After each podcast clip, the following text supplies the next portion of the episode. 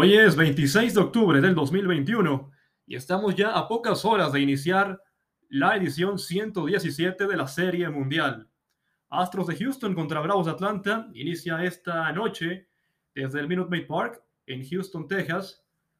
Y los lanzadores programados para este primer juego, que de hecho ya hay lineups en este momento, ahorita los repasaremos rápido. Los lanzadores abridores serán Framber Valdez por los Astros y Charlie Morton por Atlanta un Framber que ha crecido un mundo en el último año y medio, pasó de ser un quinto o sexto abridor de rotación a convertirse en uno de los pitchers más importantes. Este equipo de Astros fue quien cargó con el staff de pitcheo hace un año en la postemporada en que perdieron ante Tampa Bay en serie de campeonato y ahora tiene la responsabilidad de abrir el juego número uno de la serie mundial. Por otro lado, Morton, un lanzador de más experiencia, que quizá pueda dar más garantías por, por justo por esa por ese tramo con el equipo de Atlanta, ya jugó Serie Mundial con Houston en 2017. De hecho, Morton consiguió el último out con el que los Astros se coronaron ante los Dodgers en siete encuentros. También lo vimos el año pasado con Tampa Bay, lanzarle muy bien a Houston en la serie de campeonato y luego, aunque luego le fue mal contra los Dodgers en la serie mundial. Y ahora va en otro clásico de otoño, esta vez con el uniforme de Atlanta, el equipo para el que debutó en 2008. Era un pitcher muy diferente en ese entonces y tiene la responsabilidad de ser el abridor para el primero de esta serie mundial.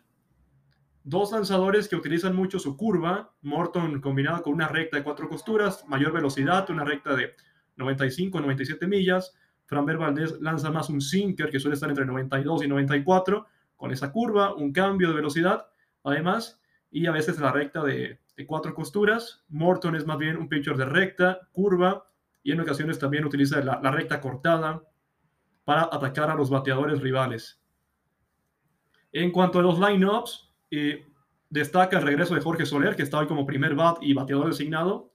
Soler que venía siendo el primero en la alineación para Atlanta hasta que da positivo a coronavirus en la serie divisional ante Milwaukee. Hoy regresa al lineup titular, va a ser designado en los primeros dos juegos y para cuando la serie se traslade a Atlanta en que tenga que batear el pitcher,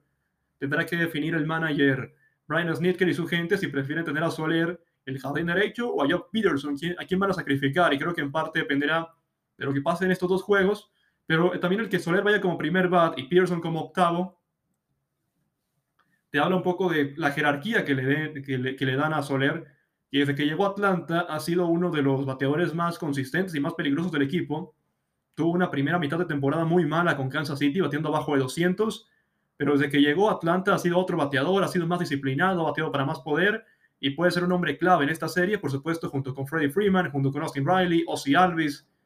un line-up de, mucho respeto y claro, el MVP de la serie de campeonato, Eddie Rosario. Y del lado de Houston ya sabemos del 1 al 7 es el mejor line-up que hoy, hoy en día en grandes ligas, alternando derechos y zurdos, con bateadores de mucha experiencia, de mucha jerarquía, el caso de José Artuve, de Michael Brantley, Alex Bregman, Jordan Álvarez, seguido por Carlos Correa, que podría estar jugando sus últimos juegos como Astro, será agente libre al terminar esta serie. Como sexto está, está Cal Tucker. Como séptimo tenemos a Yurieski Gurriel, el campeón de bateo de la Liga Americana, el líder en promedio de bateo.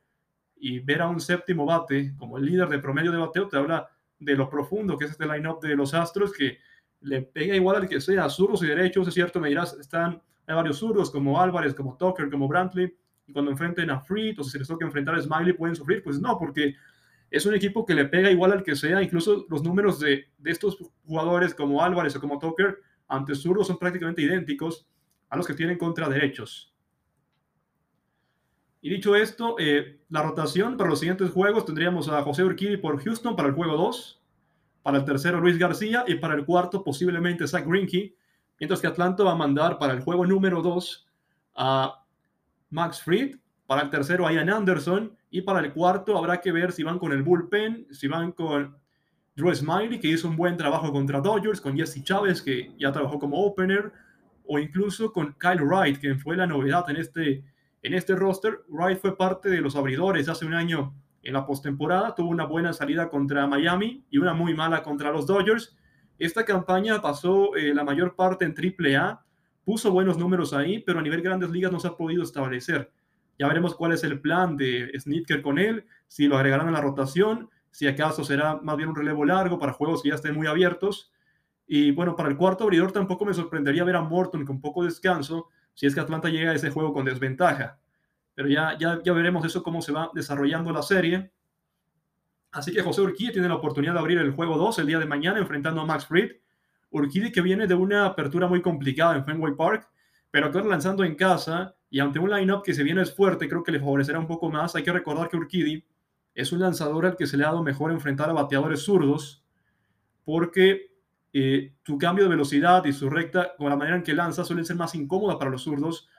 Eh, de por vida le batean mucho menos los zurdos que los derechos. Y un lineup con Rosario, con Freeman, con Peterson, con Alvis bateando como zurdo, eh, puede no ser una misión tan, tan complicada. Ya veremos cómo le va mañana, pero me, gusta esta decisión de mandarlo al juego 2, darle algo de confianza, lanzar en casa. Un tipo que ya tiene experiencia en Serie Mundial, que lo hizo muy bien hace par de años contra Washington y que tendrá una misión importante, pase lo que pase, el primero de esta Serie Mundial. Eh, así que vamos, eh, para cerrar, yo diría, le puede dar una ligera ventaja a Atlanta. Creo que el top 3 de Atlanta con Morton, Fried y Anderson es ligeramente mejor que el top 3 de Houston con Valdés, Urquidi y García. En cuanto a line-up, sí creo que el line-up de Astros es un poco eh, más fuerte, pero hay que, hay que decirlo, el Atlanta tuvo ese line-up con Jock Pearson en octavo, Dansby Swanson noveno, es un line-up de mucho respeto, ¿no? No se le puede subestimar. Sí le daría una cierta ventaja a Houston, sobre todo por la consistencia de sus bateadores, que es más difícil que se apaguen en una serie como esta, pero eh, Atlanta tiene con qué mantenerse en la pelea y creo que parte de esto de, quién será campeón se definirá por los bullpens. Los Bravos que tienen esa combinación de zurdos con el cerrador Will Smith, con Tyler Matzek y con AJ Minter, además de Luke Jackson, pitcher derecho que viene de dos actuaciones muy malas ante los Dodgers, pero que fue uno de los mejores brazos en la campaña regular. Si puede recuperar Jackson la confianza y la efectividad que tuvo a lo largo del año, va a ser una pieza muy importante. Y por Houston hay que destacar, a, por supuesto, a Kendall Graveman, hombre que llegó desde Seattle a mitad, de temporada. Hay que destacar el trabajo de Ryan Presley, un hombre que ya tiene algunos años en la organización y que ha sido un tipo muy cumplidor, muy efectivo. Y otros brazos jóvenes como el de Cristian Javier, que fue enviado de la, rotación al bullpen y ha, hecho una buena labor en cualquier rol, ya sea como relevo largo o en juegos cerrados, en últimas entradas. Eh, yo veo también en el aspecto de los bullpens algo parejos pero aquí un aspecto que creo que será importante es ver si ese line-up de, de, ese bullpen de Atlanta, que fue tan efectivo contra los Dodgers, podrá ante este line-up de los Astros que parece estar diseñado para matar pecho zurdo. Eh, yo creo que tanto Smith como Minter y Matzek van a tener una serie más complicada esta ocasión y por ahí eh, se podría inclinar ligeramente la balanza para Houston. Pero para cerrar, yo puedo decir que esta es una serie mundial muy pareja, una serie mundial que se puede ir para cualquier lado una serie en que no hay un favorito amplio, quizá Houston por la experiencia y por la localía en los, primeros y posiblemente los últimos juegos, si nos vamos a largo, tendrá alguna ventaja, pero los Bravos están jugando su mejor pelota en el mejor momento y es un equipo que merece todo el respeto en este clásico de otoño.